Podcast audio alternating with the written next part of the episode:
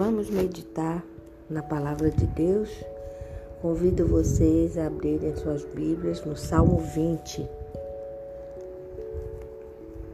O Senhor te ouça no dia da angústia, o nome de Deus, do Deus de Jacó te proteja.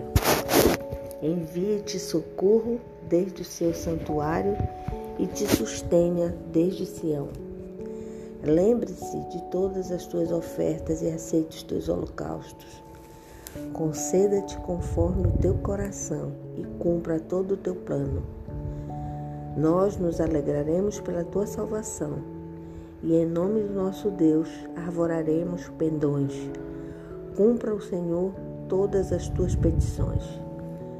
Agora sei que o Senhor salva o seu ungido. Ele o ouvirá desde o seu santo céu com a força salvadora da sua mão direita. Uns confiam em carros e outros em cavalos, mas nós faremos menção do nome do Senhor nosso Deus.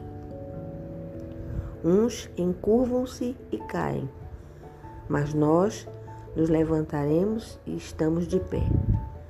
Salva-nos, Senhor, ouça-nos enquanto clamamos. Amém. Bom dia a todos, um feliz sábado, deleitoso na presença de Deus. Aproveitemos esse dia para agradecer as maravilhosas criações que o nosso Deus fez para nós, para nós usufruirmos enquanto aqui na terra.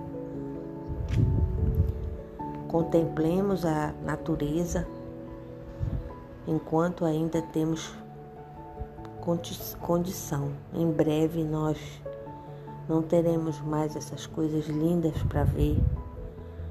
O planeta está em revolução. Os animais eles pressentem os acontecimentos. O eixo da Terra está em, em movimento.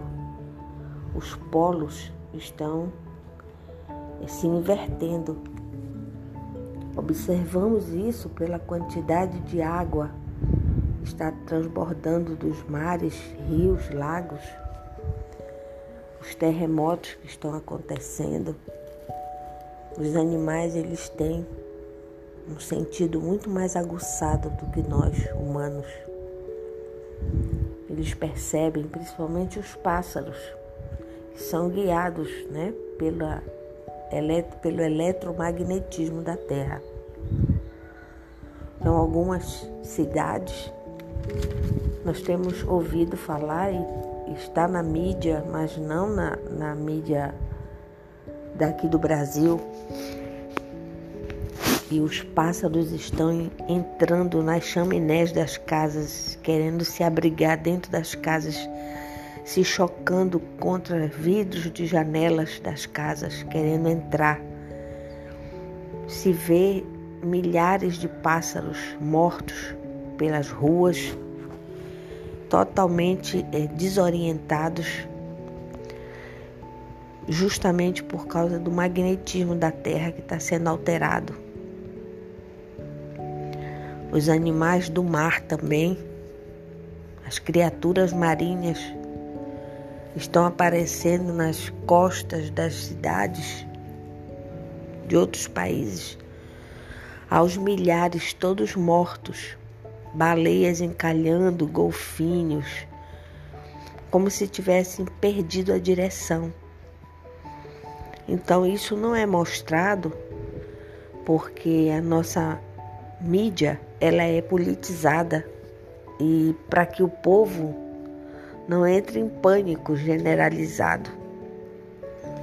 Mas nós precisamos respeitar a palavra de Deus, o que está escrito, e não está longe de se cumprir o que está escrito em Apocalipse, Daniel, Ezequiel e alguns outros profetas, que são profetas é, escatológicos, que são aqueles que apontam para o tempo do fim. Nós não temos que ter ilusões que nós vamos ficar mais 30, 40, 50 anos nesse planeta. Nosso planeta está em estado terminal. Estão perfurando as camadas mais profundas de gelo na Antártida e já conseguiram chegar num ponto onde atingir os gases, gases metano e outros gases de alto teor explosivo. E esse gás está escapando. E os cientistas estão muito apavorados mesmo, porque não podem enviar público para falar tudo. E a gente sabe quando entra em algum site americano ou norueguês ou mesmo em outro idioma. E a gente vê a situação do planeta. Não tem capacidade para aguentar mais do que 10, 15 anos. Então nós temos que fazer planos para morar não mais aqui no planeta. Mas também não vamos morar em outros planetas como Marte, etc. Jesus, quando esteve aqui, ele veio revelar Deus, Pai, Criador, e veio resgatar a humanidade da, da morte eterna. Ou seja, o homem estava fadado a não mais ter vida eterna.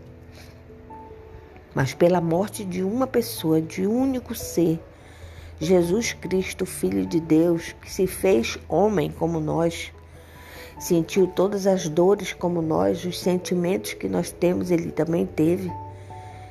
E ele superou isso pela conexão contínua com o Pai e revelou a dependência que nós devemos ter de Deus. Nós não somos autossuficientes. Somos muito frágeis, queremos ser super-homens e, e heróis, mas nós não somos. Nós somos fracos, pecadores, falhos e necessitamos de Deus a cada momento da nossa vida para nos sustentar. Que nós tenhamos essa, esse sentimento de reconhecer que existe um Deus Criador, um Deus que enviou seu Filho, que hoje está sentado à sua direita e que voltará como prometeu para nos resgatar antes que esse planeta seja destruído pelo próprio homem. Hoje é dia de, no, de nos é, reflexionarmos, né? de nos é, prepararmos para esse contato com a palavra de Deus, refletirmos sobre essas palavras da Bíblia que falam, as palavras de Mateus, Jesus falou em Mateus 24 e 25 sobre o que, que nos espera, para que a gente não tenha medo e possa enfrentar isso com dignidade, estar de pé diante de Deus quando Ele voltar nas nuvens dos céus porque nós, segundo a Sua palavra, seremos arrebatados no abrir e fechar de olhos, assim como serão ressuscitados todos aqueles que um dia dormiram no Senhor, que hoje descansam, cujo fôlego de vida, que é o Espírito, voltou para Deus que o criou. Então, vamos a aprender, vamos estudar. A Bíblia não é um livro como qualquer outro que você se distrai, não é um livro de entretenimento. A Bíblia é uma carta de amor de Deus para nós, é um mapa que nos guia até o céu.